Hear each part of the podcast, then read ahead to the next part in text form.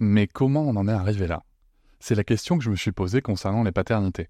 Pour y répondre, je vous propose de découvrir la BD Papa Sapiens, qui raconte l'histoire des pères à travers les âges avec humour et les chouettes dessins de Sévanie. Elle va paraître le 6 juin prochain. Vous pouvez la précommander dès maintenant et avoir un cadeau idéal pour la fête des pères. Alors rendez-vous dans votre librairie préférée ou dans les liens en description de l'épisode ou sur mes réseaux sociaux. Quelqu'un qui a dit que je peux pas jouer aux poupées et après j'ai pleuré. Bienvenue sur Papatriarcat, le podcast qui réfléchit à la parentalité au XXIe siècle pour l'affranchir du modèle patriarcal. Dans cet épisode, je reçois Claire Tran. Elle est mère de deux enfants, danseuse, comédienne, actrice et cofondatrice de l'association Parents et Féministes. En 2018, avec la naissance de son premier enfant, son univers bascule. Bien entendu, dans beaucoup d'amour pour son enfant, mais pas que. Prise entre le déséquilibre des tâches du foyer, sa socialisation de fille et de femme, son héritage familial sur le rôle de la mère et cette exigence permanente envers elle-même, Claire sombre et s'oublie. Jusqu'au jour où, suite à l'écoute de l'épisode Papa Outé d'un podcast à soi de Charlotte Bien-Aimée, elle comprend qu'elle n'est pas seule et qu'elle peut agir. Ainsi, elle retrouve quelque chose de précieux. D'abord une étincelle qui deviendra un brasier militant, l'espoir. Nous échangerons ensemble sur quelques questions comme comment peut-on ne pas se rendre compte du déséquilibre dans le couple sur les tâches domestiques et familiales? Comment finir par s'oublier dans sa maternité? Comment est-ce qu'un épisode de podcast a changé sa vie? Comment son engagement dans l'association Parents et Féministes lui permet de s'épanouir? Et la première question, ça sera comment est-ce qu'elle vivait le féminisme avant de devenir mère? Je vous souhaite une très bonne écoute. Avant de devenir mère, je pense que j'étais féministe, mais je le savais pas. Euh, c'est-à-dire que je, pensais les hommes et les femmes égaux. Euh, et euh, j'avais été élevée aussi par une mère féministe et j'avais des idées féministes, mais je le savais pas et surtout je mettais pas de mots dessus. C'était comme des espèces de j'avais une idée préconçue un peu de la vie qu'elle serait euh, féministe de toute façon. Et en plus j'ai évolué dans un milieu très féminin qui était la danse. J'ai fait sport-études euh, euh, depuis l'âge de 10 ans jusqu'à la fin de mes études. Et en fait j'ai été entourée de femmes entourée de professeurs femmes entourée d'élèves de, danseuses. Et en fait du coup j'ai été un peu biaisée j'ai pas vécu dans la vraie vie. J'étais pas dans la société euh, telle qu'elle était vraiment. J'étais un peu préservée. Donc d'une certaine façon, j'étais féministe et en même temps, j'avais pas été confrontée aux discriminations euh, que les jeunes filles, les jeunes femmes peuvent, vivre, puisque j'étais euh, quasiment exclusivement entourée de femmes. Ce qui n'empêche pas qu'il y ait de la méchanceté et des discriminations autres, mais on pourrait parler de grossophobie par exemple dans la danse, mais en tout cas, les hommes c'était pas trop un problème pour moi. Donc euh, j'avais un rapport euh, simple, en même temps un peu naïf au féminisme.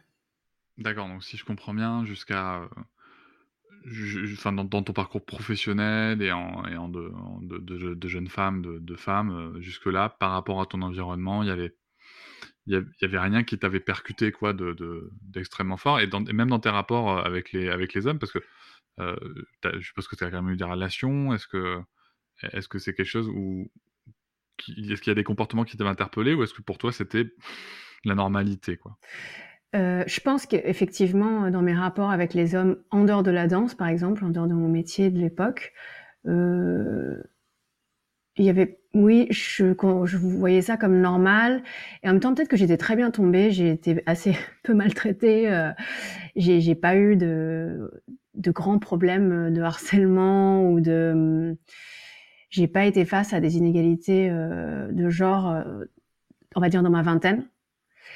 Et mhm. du coup, et puis comme j'avais été élevée dans un milieu assez euh, progressiste et, et, et, féministe, et moi, j'ai toujours, on m'a toujours poussé à faire ce que je voulais faire, et on m'a toujours donné les moyens de le faire.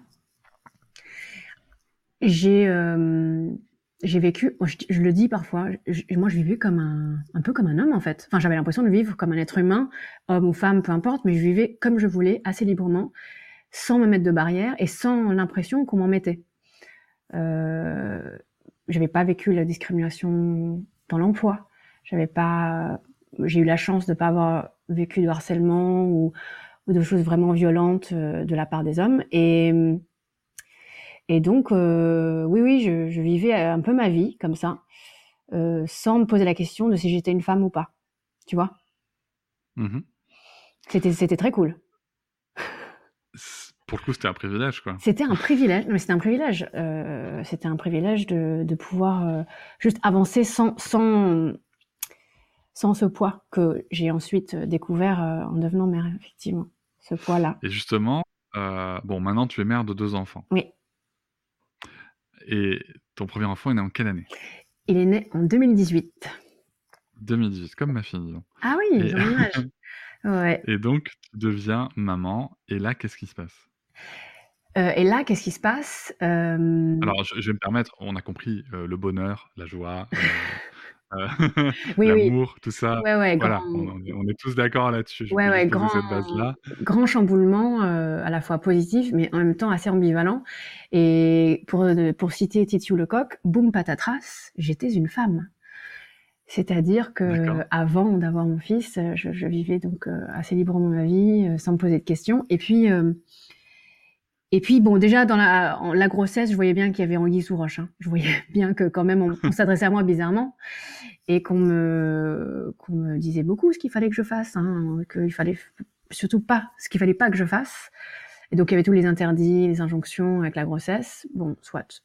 Comme j'étais très bonne élève, très très danseuse dans ma tête. Euh, j'ai accepté tout ça en me disant c'est bien, c'est pour le bien du bébé. Et une fois que le bébé était sorti, euh, donc j'ai eu mon fils en mai 2018, euh, j'ai été confrontée assez vite à un sentiment d'isolement et, euh, donc un sentiment d'injustice aussi, d'être seule face à ce nourrisson et de pas avoir, de pas avoir le soutien dont j'aurais eu besoin. En fait, j'attendais pas grand chose des autres, mais je savais que c'était pas normal de me sentir aussi seule et, et, triste. Et euh, j'ai pas fait de dépression euh, du postpartum.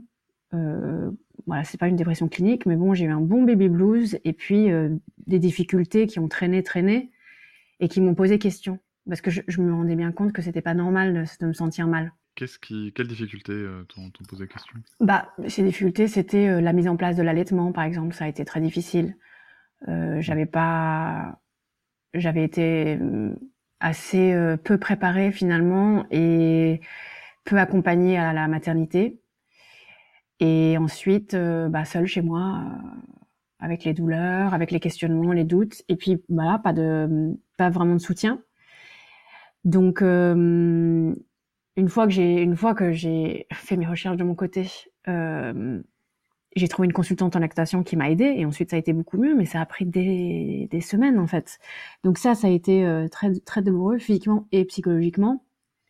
Et puis euh, ces difficultés maternelles euh, se sont aussi traduites par, bah, ça paraît bête, mais bon, euh, l'épuisement euh, physique et psychologique.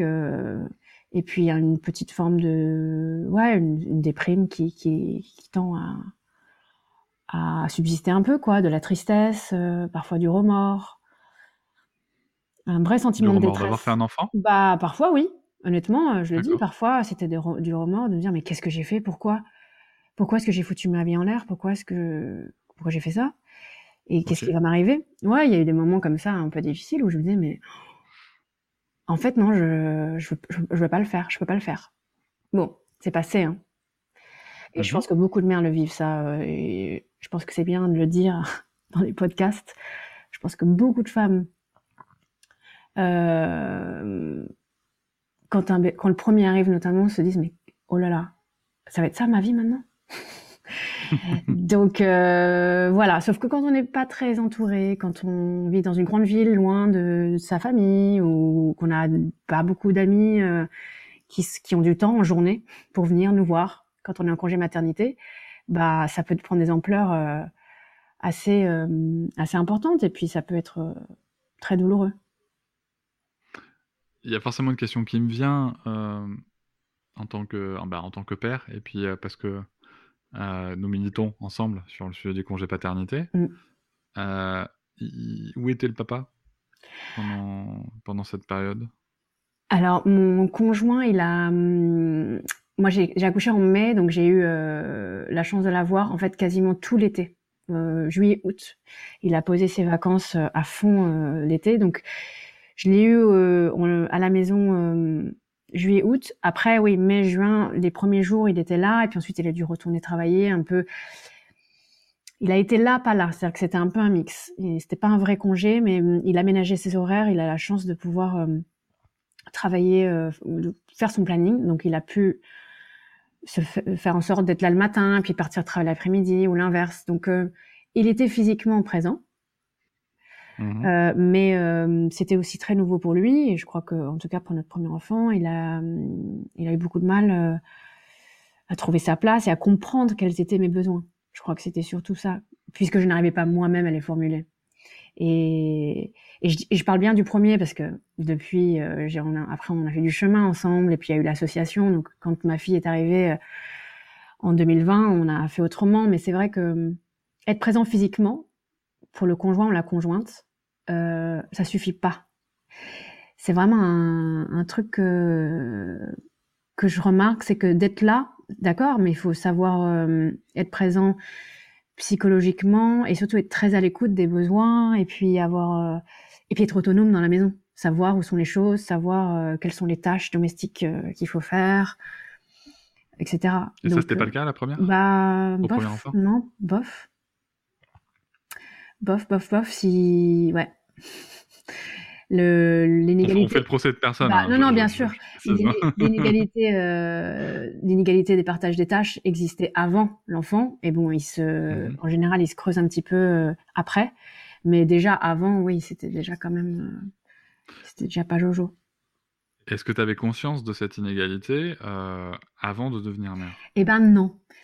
Ah. Non, non, pas vraiment. Parce que je parce que euh, quand on est que deux et qu'on a du temps, en fait, ça va de faire les tâches ménagères, euh, de s'occuper de la maison, de faire les trucs, de, faire les courses. En fait, euh, tu le prends sur toi et puis ça me coûtait pas.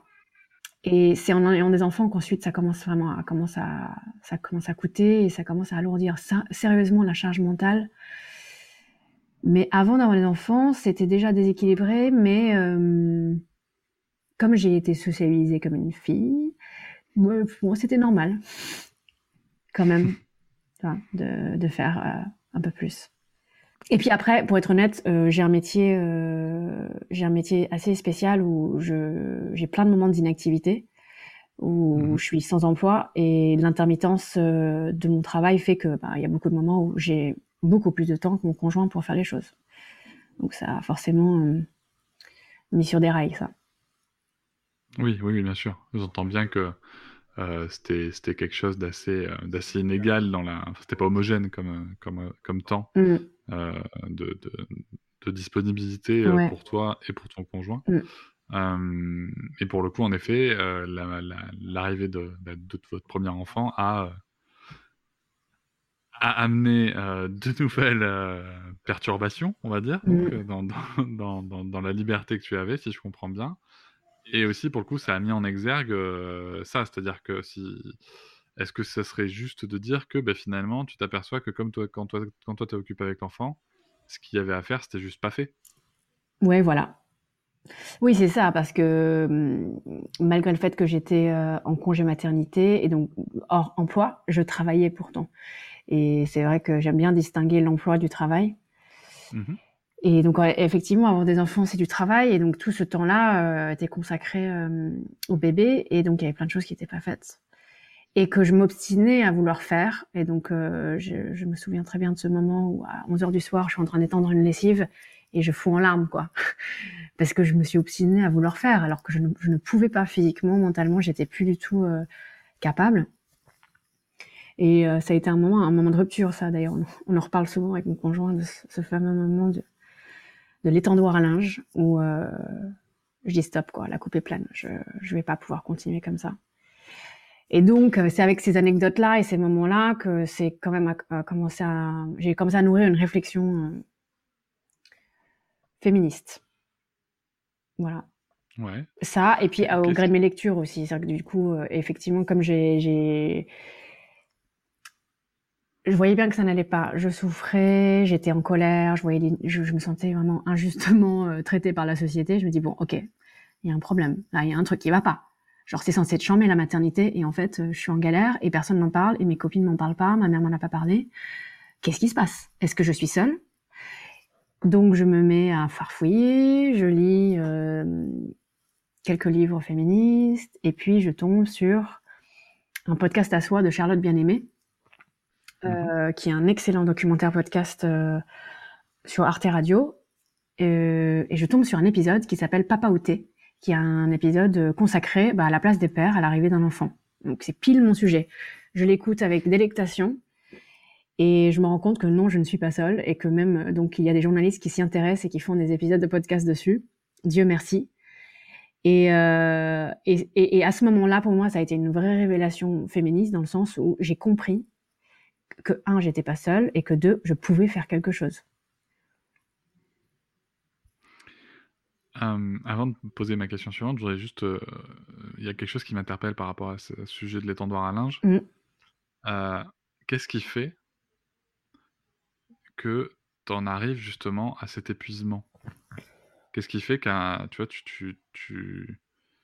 Qu'est-ce qui fait qu'on va jusqu'à craquer en fait? Parce que je me dis, est-ce que est-ce que est-ce que tu en avais parlé aux gens autour de toi, à ton conjoint, du fait que ça allait pas, du fait que tu te sentais pas bien? Je me souviens pas d'en avoir parlé. Je me souviens d'avoir beaucoup pleuré. Et je pense que ça se voyait. Je pense que les gens autour de moi qui venaient me voir et mon conjoint qui était là voyaient bien que ça n'allait pas, que je pleurais, que j'étais fatiguée. Mais non, je, ne verbalisais pas le fait que j'avais besoin d'aide. Et j'en arrive à la séquence étendoir à linge parce que je n'ose pas demander de l'aide et que j'ai envie de bien faire. Tu penses que est-ce que est-ce que tu pensais que ça faisait de toi une ah, je sais pas s'il y a un mélange de mauvaise mère, mauvaise femme, mauvaise euh, si jamais tu demandais de l'aide et du soutien? Peut-être. Je pense que un, un, aspect d'échec? Sans doute, oui. En fait, honnêtement, j'étais tellement dans le Schwartz à l'époque que je sais même pas ce que je me disais, mais il y avait sans doute, j'avais intériorisé sans doute le fait qu'il fallait pas être une mauvaise mère, donc il fallait quand même assumer. Il y avait la notion d'assumer. Bah, t'as fait un gosse, bah maintenant tu vas. Non seulement tu vas t'en occuper, mais en plus tu vas tu vas laver ses body et tu vas les sécher, quelle que soit l'heure de la journée ou de la nuit.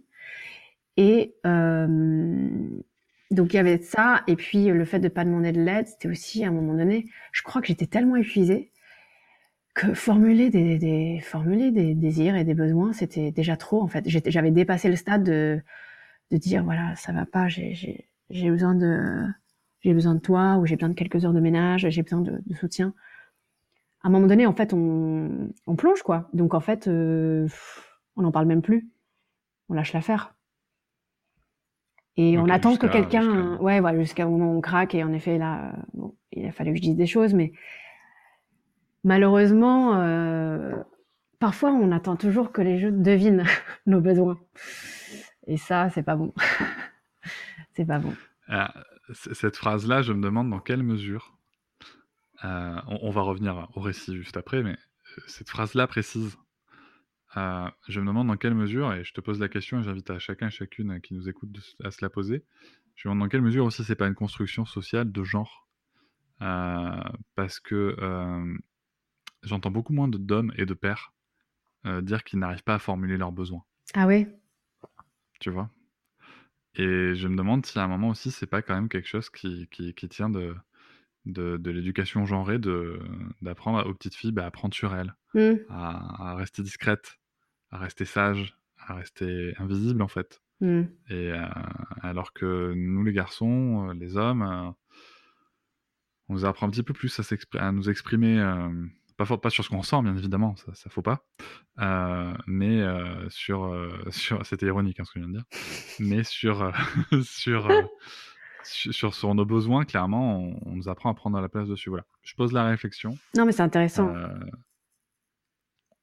Il y a sans doute quelque chose de, cet ordre-là. moi, je, moi, je pense, ouais. Je pense que dans, dans les constructions et dans les modèles qu'on donne, euh, je pense que c'est important. Tu vois, un exemple tout bête, hein, c'est que, imaginons que t'es pas craqué, tu vois, et que ça continue, euh, et que ça continue, tu vois, et que, et que tu prennes sur toi. Euh, tes enfants, garçons comme filles, grandissent avec ce modèle. Mmh. Tu vois? Mmh. Et pour le coup, c'est aussi comme ça qu'on intériorise des choses. C'est vrai. En regardant les exemples autour de soi. Mmh. Donc, euh, donc voilà. oui, mais d'ailleurs, non, non, mais c'est hyper intéressant quand je rebondis sur ce que tu viens de me dire parce que souvent on entend des gens dire oui, ça va, moi ma mère, elle a élevé cinq gosses, euh, elle a connu la guerre et elle s'est jamais plainte. Dans le genre, tu vois. Et ce genre de discours, on les entend dans la vraie vie, dans les films. C'est un truc genre image d'épinal de la mère sacrificielle qui a euh, non seulement sacrifié son travail ou ses, passions pour élever je sais pas combien de gosses et sans jamais se plaindre. Et ça, c'est un truc qu'on entend souvent. Ça va, ah, ma mère, elle en a eu trois, euh, j'ai jamais entendu se plaindre. Et ça, clairement, ça, ça rentre dans le cerveau des enfants, évidemment. Bien sûr, tu as raison. Est-ce qu'à un moment, toi, tu t'es dit, non, mais euh, j'ai qu'un enfant, je devrais y arriver, quoi. Ça devrait être facile. Enfin, c'est toi que ça percute, en fait, finalement. Mm. Tu vois, s'il y a que, est-ce que ça vient toucher à l'estime de soi, à la confiance en soi, peut-être aussi, tu vois je, je me demande. Ouais, peut-être. Ce qui est sûr, c'est que moi, je viens d'un endroit où euh, la danse, en l'occurrence, où on serre les dents, on souffre en silence, on, on fait ce qu'on nous demande de faire et on le fait euh, en plus en étant gracieuse et jolie, euh, avec un chignon bien tiré. Et donc, en fait, ça, ça a beaucoup influé sur ma façon aussi d'appréhender euh, les obstacles dans la vie. Donc euh, ça, ça c'est aussi un truc personnel, mais mais ouais, ouais, c'est euh, c'est difficile de se dire bon, je vais pas y arriver là, j'ai besoin d'aide. Ça, c'est vraiment très difficile. Ouais. Alors, je, rebondis sur ce mot aide, et après on va vraiment revenir au récit, désolé. En fait, on, digresse pas mal, mais j'aime bien cet échange. Je rebondis encore une fois sur le mot aide parce que c'est un mot, moi, euh, que je dis, je l'ai déjà dit plusieurs fois dans ce podcast et je le répéterai encore beaucoup de fois. C'est que je pense qu'on a un vrai euh, sujet sémantique avec le mot aide. Oui, par rapport au euh, père, tu veux dire. non, par rapport au mot soutien. Mmh. parce que le, mot, le mot aide, chez beaucoup de gens, je dis pas que c'est son sens euh, étymologique ou quoi, mais chez beaucoup de gens, ça inclut, ça induit plutôt qu'on n'est pas capable de. Et euh, pour le coup, demander de l'aide, ça veut dire je ne suis pas capable d'être parent. Et euh, alors que parler de soutien, ça veut juste dire là, c'est pas que je suis pas capable, c'est juste que la charge est trop grosse. Mmh Et en fait, on, change l'objet de, la, de la difficulté en passant de la personne à l'environnement. Et ça me semble plus accessible de, de, penser à ça. Et tu vois, ça me rappelle aussi ce qu'on peut se dire, tu vois, quand tu as les parents qui viennent, quand tu leur dis j'ai besoin d'aide. Euh, moi, j'ai vraiment souvenir de d'échanges, alors que d'échanges avec des parents ou de choses que, que j'ai pu vivre, où on a dit euh, ah, là, on aurait besoin d'aide et en fait, on vient nous aider à changer les couches. Mais en fait, on n'a pas besoin d'aide pour changer les couches. tu vois, mmh. on sait faire. On a besoin de gens qui viennent euh, filer un coup de main au ménage, faire à bouffer et qu'on puisse dormir. c'est ça, c'est ça qu'on veut. tu vois. Et finalement, ça, c'est du soutien. Ouais, t'as raison, c'est très intéressant parce que j'avais jamais pensé, tu vois, mais c'est vrai que te demander de l'aide, ça renvoie à sa propre impuissance. Et personne n'a mmh. envie de se sentir impuissant. Donc, euh, je vais essayer à mieux utiliser le mot soutien maintenant aussi. Et donc, je reviens à ta prise de conscience euh, féministe, euh, après notamment l'écoute de ce podcast de Charlotte Bien-Aimée. Et, et alors là, qu'est-ce qui se passe? Bah là, je m'en. Tout à coup, c'est branle-bas de combat. bah presque. Hein, franchement, on n'est pas loin. J'essaye pas de rendre la chose euh, vraiment euh, intéressante pour le podcast. Honnêtement, j'ai écouté le podcast. J'ai eu euh, ma grande révélation féministe. J'ai eu des étoiles dans les yeux. J'ai écrit à Charlotte Bien-Aimée mmh pour lui dire bah, bravo pour le podcast, c'est extraordinaire. je, je suis mère, je voudrais faire quelque chose. Qu'est-ce que je peux faire? Et euh, en espérant qu'elle me donne des pistes, en fait, pour, euh, en effet, pour euh, m'engager, pour faire quelque chose de concret. Et elle m'a dit de contacter Amandine Antievich, qui est qui intervient dans son podcast. En fait, c'était une des mères qui était interviewée de de cet épisode et elle a, elle avait créé un collectif et puis elle m'a dit bah contactez-la, peut-être que vous pouvez faire des choses ensemble. Et du coup j'ai écrit Amandine et elle voulait créer un nouveau, une nouvelle association, un nouveau collectif. Et, et on s'est parlé longuement. Et puis elle m'a dit, bah, si tu veux, on le fait ensemble. Et tout est né de là, vraiment, de ce, ce, coup de fil et de grâce à Charlotte, en fait, qui nous a mis en contact. C'est génial. Voilà. Comme quoi, euh, parfois, un mail, faut oser. Mais euh, j'ai été euh, très chanceuse de tomber sur Amandine, que c'est une personne extraordinaire. Amandine, si tu nous écoutes.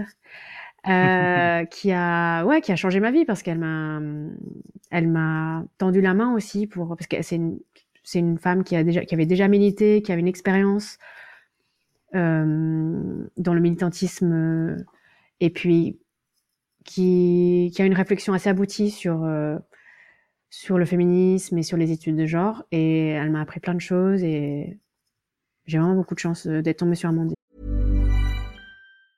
Hiring for your small business? If you're not looking for professionals on LinkedIn, you're looking in the wrong place. That's like looking for your car keys in a fish tank.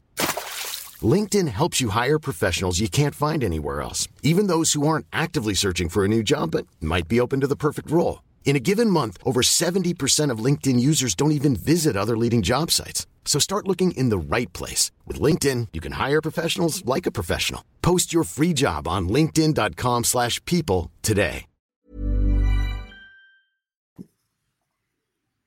Oui, tout à fait. Et donc, c'est Parents et Féministes que vous euh, créez ensemble. Bon, moi, Ouais. je confirme euh, fatalement que je connais un peu aussi euh, Amandine, euh, puisque je suis aussi membre de l'association Parents et Féministes.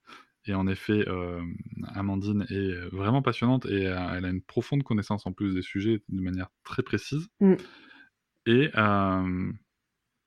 et donc là, vous vous regroupez à, à- à combien de mères? Comment ça se passe un peu la, la- la genèse de ce mouvement? Bah, avec, avec quels, quels objectifs? Alors ça, ça commence en 2019 et ça commence autour de autour d'un café. On se retrouve dans un café.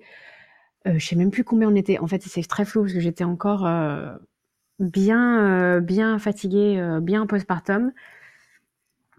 On était 6-7 mères autour de autour de nos, de nos cafés à se dire bon bah ok, on crée une asso, on dépose les statuts, et on va militer, on va créer des groupes de parole pour les mères, on va sortir les mères de l'isolement et on veut pas qu'elles galèrent comme nous. En gros, la base, c'est ça. Le, le, le socle de parents féministes, c'était de sortir les mères de l'isolement, de les mettre ensemble, qu'elles puissent se soutenir, justement, et euh, qu'elles ne soient pas seules chez elles avec leur nourrisson. Euh, voilà, c'était la mise en relation, le soutien, et puis euh, l'envie de militer, vraiment, d'être ensemble. Je rappelle juste à, à notre auditoire que si vous souhaitez écouter euh, Amandine Antievich, elle est aussi dans le podcast avec l'épisode 22, accompagnée de Manuela Spinelli, Mhm. puisqu'elles ont sorti un livre qui s'appelle Éduquer sans préjugés. Donc n'hé- n'hésitez pas à aller euh, aussi l'écouter après. Et, et euh, génial livre. Et puis, euh, Manuela est aussi cofondatrice de l'asso. Et passionnante aussi, Ouais. euh, très clairement. Et euh, tu te retrouves, donc là, là, vous créez une asso. Ouais. Et dans ton quotidien, qu'est-ce qui change? Dans mon quotidien, qu'est-ce qui change? Bon, bah, tu te doutes bien que bon, ça change pas du jour au lendemain, mais au moins, j'ai de l'espoir. Tout d'un coup, j'ai quand même. Déjà, j'ai des personnes avec qui je peux parler. Ouais, c'est ça, je suis plus seule. Je peux parler de, Hmm. des sujets qui me traversent, de mes questionnements. Je peux râler, je peux. Je peux vraiment être libre, euh, avoir une parole libre sur les choses qui me, qui me questionnent vraiment, que ce soit dans la parentalité ou même dans, dans la vie en général. Mais je suis plus seule et je mets mon énergie. euh, tout d'un coup, en fait, ma colère, elle se transforme en énergie positive et en, quelque chose de constructif. Parce que créer une asso, ça veut dire bon, c'est être ensemble, mais c'est euh, voilà. Penser à, au nom de l'asso, c'est créer des outils pour pouvoir militer ensemble, c'est euh, commencer à écrire un manifeste, euh, euh, un plaidoyer politique, etc. Et puis euh, tout ça, ça m'a quand même un peu sorti de ma torpeur de, de jeune mère. Ça m'a donné un peu de sens. C'est que j'étais plus que dans euh, voilà euh, mes nuits, mes jours qui mes jours qui ressemblent à des nuits, mes nuits qui ressemblent à des jours, et puis euh, qu'est-ce que je vais devenir? Est-ce que je retravaillerai un jour? J'avais au moins euh, cette espèce d'endroit euh, constructif et j'avais l'impression d'avoir une empreinte positive sur, voilà, sur, si ce n'est sur la société, au moins sur les 5-6 personnes avec qui je buvais des cafés, tu vois? Ouais, je vois. Et, et, et dans ton quotidien, est-ce que, est-ce que ça a amené des échanges avec ton conjoint? Est-ce qu'il y a ça a amené des évolutions? Bien sûr, bien sûr, bah, oui, quand j'ai commencé à parler de de la cette création d'assaut, on en a beaucoup parlé et franchement, il m'a énormément soutenu. il a trouvé ça super. Et euh, sans pour autant adhérer à l'association, il, suit de loin euh, tout ce que je fais. Et puis, je crois que ça a fait son chemin aussi, euh, toutes mes, toutes mes questionnements. Et puis, je laissais traîner beaucoup de livres sur la table basse. Donc, euh, mes lectures féministes euh, étaient toujours un peu présentes dans notre vie.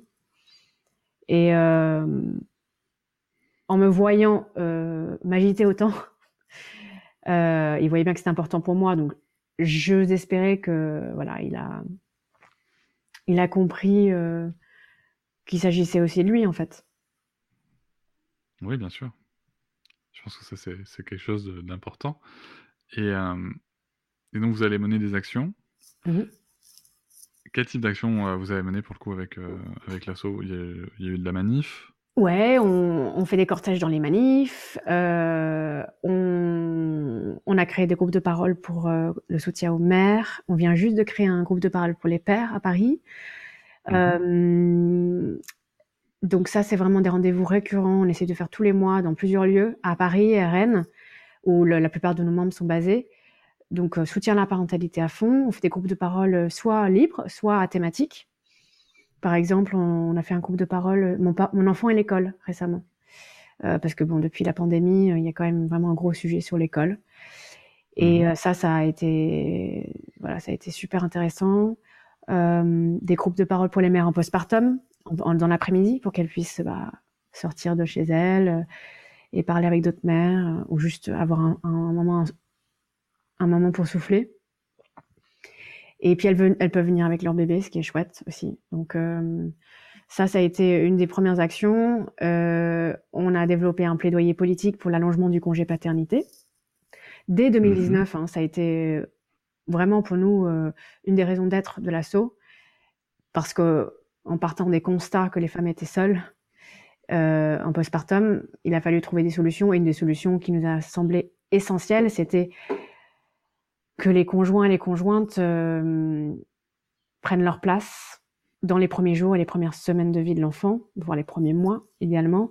Mais euh, on a voilà des femmes extraordinaires qui rédigent euh, très bien des plaidoyers politiques qu'on a pu faire passer euh, à plusieurs instances politiques, notamment au secrétaire euh, d'État à la petite enfance, Adrien Taquet.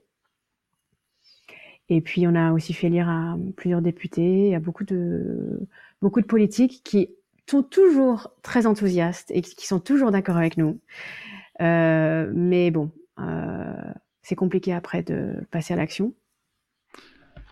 Mais euh, sur le congé paternité, euh, là c'est bon, il a évolué en 2021, donc il n'y a, plus de sujet. Ah ouais, c'est ça. euh, ouais, ouais, il a, il a évolué en 2021. Il est passé de 7 jours euh, non, attends, il est passé de 11 jours à 7 jours obligatoires et 28 rémunérés, si je ne dis pas de bêtises. Sous ton contrôle, c'est ça, hein? 28 globalement, globalement, on est passé de 14 à 28. Ah, c'était 14 Ok. Ouais, en fait, tu avais 11 jours. Ah. 11 jours de, de, Le découpage exact. C'est 11 plus 3. 11 jours de congé euh, paternité, plus 3 jours d'accueil de l'enfant qui sont payés par l'entreprise. Et maintenant, c'est toujours 3 jours d'accueil de l'enfant, euh, 25 jours de congé paternité. Et en fait, il y en a 4 obligatoires dans les 25 et comme les trois jours d'accueil de, de, de l'enfant ont toujours été obligatoires, en fait, ça fait sept jours. D'accord. Ouais. C'est pour ça qu'en fait, finalement, le gouvernement a mis sur la table uniquement quatre jours obligatoires. Si on veut vraiment euh, détailler. Si Ouais, mais en même temps, c'est intéressant d'entrer dans les détails parce que euh, c'est le nerf de la guerre, ça. Enfin bref. Et le diable se cache toujours dans les détails. Donc, bref, on est passé de presque rien à pas grand-chose. Tu seras d'accord avec moi? Tout à fait. Et euh, donc, c'est un progrès, certes, ça on peut pas le nier. C'est beaucoup mieux de pouvoir prendre 28 jours, si on le souhaite, Euh, mais bon, on a, on, nous, ça nous suffit pas et c'est pas du tout les préconisations euh, que nous on a faites au gouvernement. Ce n'est pas non plus les préconisations de la commission cyrulnique. Euh, donc il y a encore du boulot. Donc euh, nous on va continuer à travailler sur ce sujet et euh, on estime que le congé paternité devrait être d'égale durée au congé maternité, du, au moins en postpartum, enfin post-naissance quoi. Euh, parce qu'en fait, euh, en faisant un congé paternité moindre, ça envoie le message que c'est aux mères de s'occuper des enfants, des bébés, et pas au père. Donc euh, ça, c'est pour nous, c'est c'est juste pas possible en fait. On est bien d'accord. Voilà, il n'y a pas de raison. Parce que c'est- et ça, ça envoie aussi au père, pour le coup, le message que c'est pas leur place. Enfin, tu vois, Ouais. il y a, il y a- je, je sais que cette phrase a l'air de f- d'être la même, mais en fait, c'est pas la même. Mhm. Euh, c'est que ça envoie aussi le message au père que c'est pas leur place. Et euh, moi, je conseille toujours le livre euh, de Sylviane John Pino, Pourquoi les pères travaillent-ils trop, qui est très très instructif Ouais, sur, génial. euh, sur les, les- les messages de société qui sont passés sur la paternité. Et euh, donc, tu, tu fais tout ça, Mm. Et euh, visiblement, ça, ça, ça se passe bien, et visiblement, ça va mieux, et tu fais un deuxième enfant. Mais dire, oui. la meuf récidive. Non, mais j'ai remis le couvert, Cédric. Je ne sais pas, je ne sais pas ce qui m'est arrivé. Euh, oui, je récidive malgré tout. Et pas longtemps en plus, Et après. pas longtemps, ouais, deux ans et demi d'écart, mes enfants. Ouais, ouais. Ah oui. Je, bah pour plusieurs raisons. euh, c'est pas vraiment le sujet de l'épisode, mais bon, euh, il y a mon schéma familial à moi, qui, puisqu'on est deux filles, euh, deux enfants dans notre famille. Donc il y a la reproduction du schéma familial, il y a la pression so- sociétale hein, qui, dit que c'est quand même vraiment mieux hein, d'avoir deux enfants pour pas que l'enfant euh, soit seul. Et puis euh, l'envie de les faire rapprocher parce que bon, j'avais envie d'avoir des enfants relativement jeunes pour avoir de l'énergie, parce que je savais que c'était dur, que c'était énergivore. Donc je me disais ok, oh, bon, j'enchaîne, j'ai encore un peu de force, euh, c'est comme ça, ce sera fait bref, tous les trucs qui, qui sont voilà, qui, qui m'appartiennent, hein, que chacun a sa, son rapport différent à ça. Mais pour répondre à ta question, j'ai remis le couvert parce que justement, je crois que si j'avais pas fait par un féministe, si j'avais pas milité, si j'avais pas rencontré plein de gens intéressants et que j'avais pas retrouvé espoir, je l'aurais peut-être pas fait. Là, au moins, j'avais, euh, je savais que je pouvais faire autrement et je pouvais anticiper et puis je me sentais plus forte effectivement pour euh, accueillir un autre bébé. Et euh, ça s'est d'ailleurs beaucoup mieux passé. Bon ça s'est passé pendant une pandémie mondiale. Donc euh, on a eu des complications mais ça s'est plutôt vraiment bien passé et, et je, suis très contente de l'avoir fait finalement. Et pour le coup, qu'est-ce qui a changé? En fait, le but, de- le but surtout de, de- de- pour moi de ce sujet-là, c'était de voir qu'est-ce qui avait changé, qu'est-ce que tu avais mis en place? Euh, sur le deuxième par rapport au premier, euh, par- justement pour, euh, ben, pour essayer de verrouiller peut-être un peu, alors qui, qui a marché ou pas marché, ça peut être, je trouve ça toujours très intéressant aussi de partager ce qui n'a pas forcément marché. Mais qu'est-ce que tu as mis en place justement pour t'éviter la même déconvenue qu'au premier, mis à part le fait que tu savais? Bah, savoir déjà, franchement, c'est 50% du chemin. Franchement, savoir, c'est pouvoir. Et vraiment, avoir la connaissance de ce qui va nous arriver, ne serait-ce que pour l'accouchement. hein. Ça m'a vraiment aidé à, contrôler mieux euh, tout ce qui m'arrivait. Parce que savoir vraiment, même pour la mise en place de l'allaitement, par exemple, c'est bête, mais du coup, bah, j'ai insisté auprès des sages-femmes et des puéricultrices à la maternité euh, de m'aider, de, voilà que c'était un désir fort pour moi de bien mettre en place mon allaitement. J'ai pas été surprise par la douleur, donc ça m'a hum, permis de tenir le coup. Rentrer à la maison, j'ai tout de suite appelé euh, une conseillère en lactation, celle qui m'avait accompagnée avant, formidable femme. Tout de suite, tout de suite, pour pas euh, voilà attendre d'avoir euh, mal ou attendre d'avoir des questions. Voilà, donc j'ai anticipé d'éventuels problèmes. Du coup, bah, il y en a eu peu en tout cas au niveau de l'allaitement, et j'étais sereine, j'étais vraiment contente. Et euh, après, j'ai arrêté d'étendre du linge à 23 heures, tu t'en doutes bien. j'ai arrêté euh, les tâches domestiques, j'ai vraiment, euh, pour le coup, j'ai appris ma leçon, hein, j'ai arrêté d'en faire, d'en faire trop. Je dirais pas que j'ai arrêté d'en faire, mais j'ai par exemple, j'ai j'ai quand même pris des heures de ménage en plus. Euh, Ouais. ça, euh, quand mon conjoint est retourné travailler, euh, j'ai voilà, j'ai accepté que bon, bah voilà, je vais me, pour le coup, me faire aider. et puis, je me suis forcée à arrêter de ramasser tout ce qui traînait par terre. Parce qu'avoir un deuxième enfant, ça sous-entend que le premier est là et que les jouets sont par terre, etc. Et que se baisser après l'accouchement, c'est pas une évidence. Mais voilà, j'ai globalement ma mon mot d'ordre, c'était sois gentil avec toi-même. Très bien, je pense que c'est un beau mot d'ordre. Et comment tu te sens là maintenant aujourd'hui euh, euh, Est-ce que tu es, toujours donc très engagé euh, Qu'est-ce que qu'est-ce que ça amène pour le coup le fait de militer? Est-ce que militer au quotidien c'est énergivore, ça prend du temps, ça prend comment ça se passe? Comment ça s'inscrit dans ta vie? Alors c'est très présent dans ma vie, euh, par période, je dois dire, mais globalement, ça prend beaucoup de place dans ma vie. C'est c'est chronophage parce que hum, parler de choses qui me passionnent, bah en fait, euh, ça peut prendre euh, beaucoup de temps dans ma journée sans que je m'en rende même compte. Mais il se trouve que voilà, quand je suis pas en tournage, j'ai ce temps-là, donc je suis très contente de le consacrer à l'assaut. C'est chronophage d'autant plus que je suis au conseil d'administration de l'assaut, donc je participe aux questions de voilà d'orientation, de, structuration de l'association, comment elle fonctionne, comment elle se développe, euh, les partenariats, parler avec d'autres assos, avec les politiques, etc. Donc euh, ça me prend pas mal de temps, ça me demande de l'énergie, mais j'en ai à revendre et je suis très contente de le mettre à profit euh, de Parents Féministes. Je suis bénévole et ça me va très bien comme ça. Je suis, ça, ça donne du sens à ma vie vraiment, beaucoup. Cet enthousiasme. Ouais, et puis je rencontre des gens formidables. Regarde, bah toi déjà, tu vois. Rencontrer. non mais c'est vrai. Franchement, je rencontre des gens formidables de de d'horizons différents, de toute la France. Alors grâce à la technologie, on peut se parler, on peut on peut s'écrire des messages à n'importe quel euh, moment de la, la journée. C'est euh, c'est très réconfortant, je trouve, de militer avec d'autres parents qui euh, avec qui je partage bah, des expériences communes, mais mais aussi des questionnements.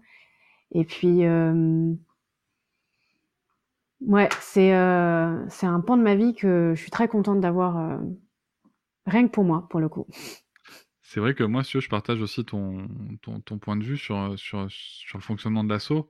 Parce que, bon, on, peut en parler, il y, a un fil WhatsApp hein, qui existe pour les, pour les membres de l'association. Et c'est vrai que des fois, moi, je trouve ça chouette, de, ça m'est arrivé plusieurs fois, hein, de déposer, et ça arrive souvent. Tu as vu qu'il y a des gens qui viennent déposer quelque chose, tu vois, il s'est passé ça. Mmh.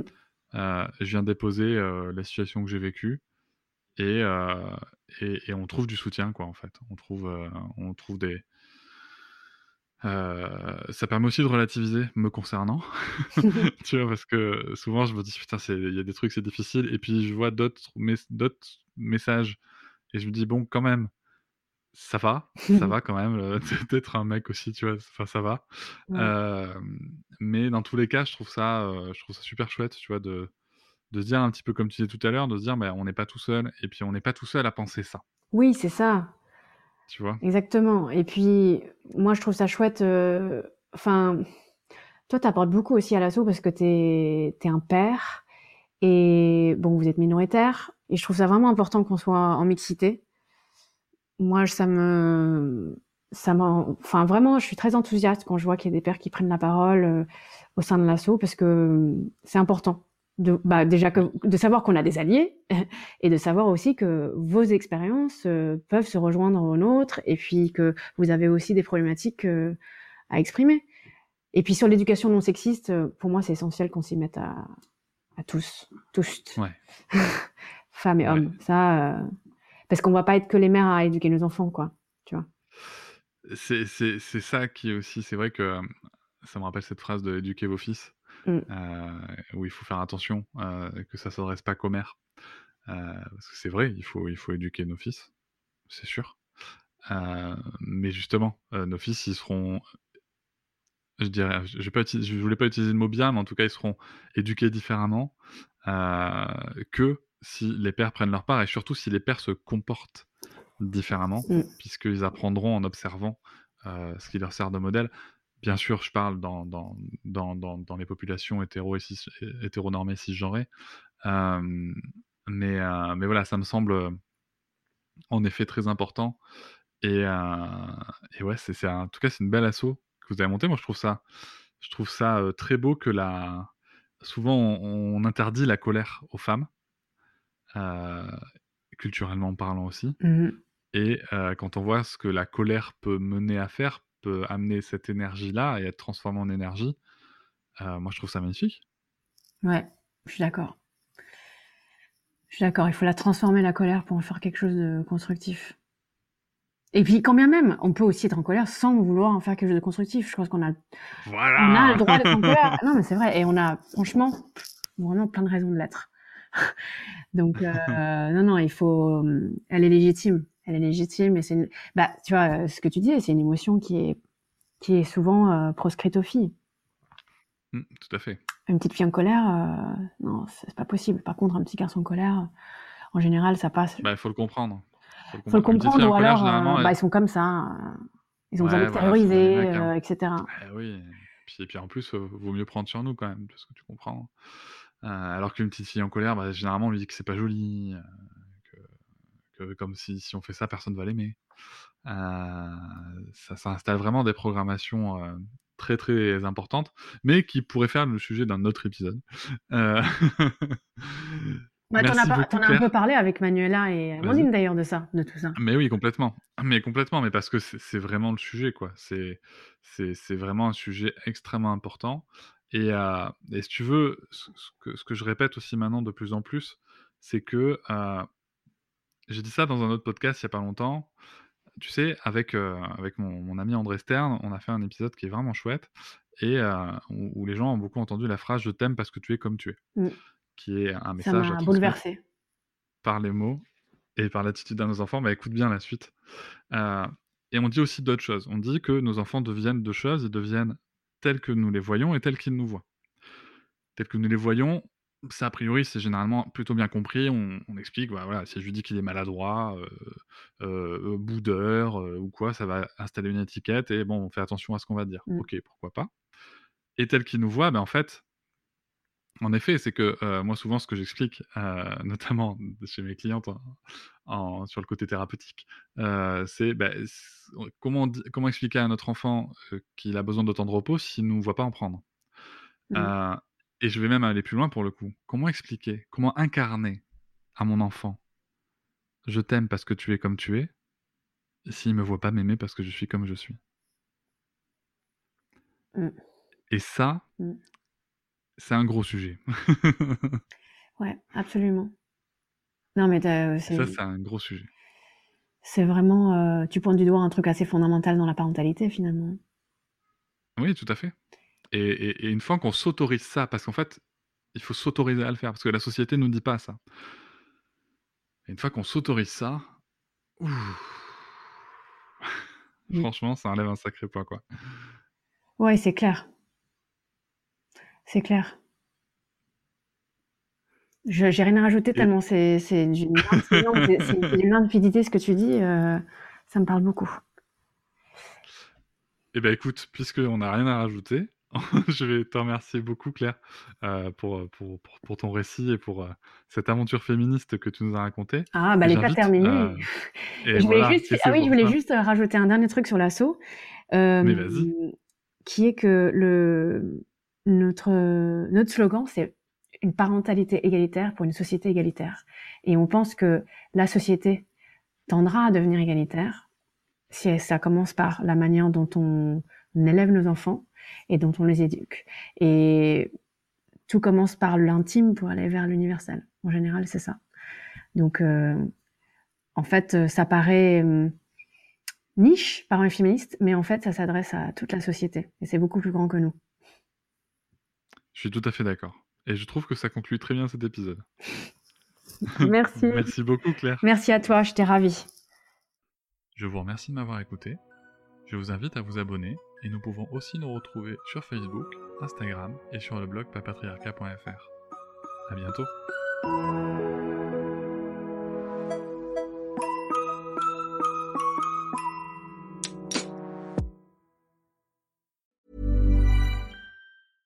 Hey, it's Paige DeSorbo from Giggly Squad. High quality fashion without the price tag. Say hello to Quince. I'm snagging high-end essentials like cozy cashmere sweaters, sleek leather jackets, fine jewelry, and so much more. With Quince being 50 to 80% less than similar brands. And they partner with factories that prioritize safe, ethical, and responsible manufacturing. I love that. Luxury quality within reach. Go to quince.com slash style to get free shipping and 365 day returns on your next order. Quince.com slash style. Hop, c'est encore moins. Si tu veux soutenir le podcast, tu peux aussi t'abonner à Papatriarca Plus et découvrir chaque semaine un épisode bonus en plus des 60 déjà disponibles. À découvrir sur tes applis de podcast comme Pocketcast, Castbox ou encore Apple Podcast. À très vite.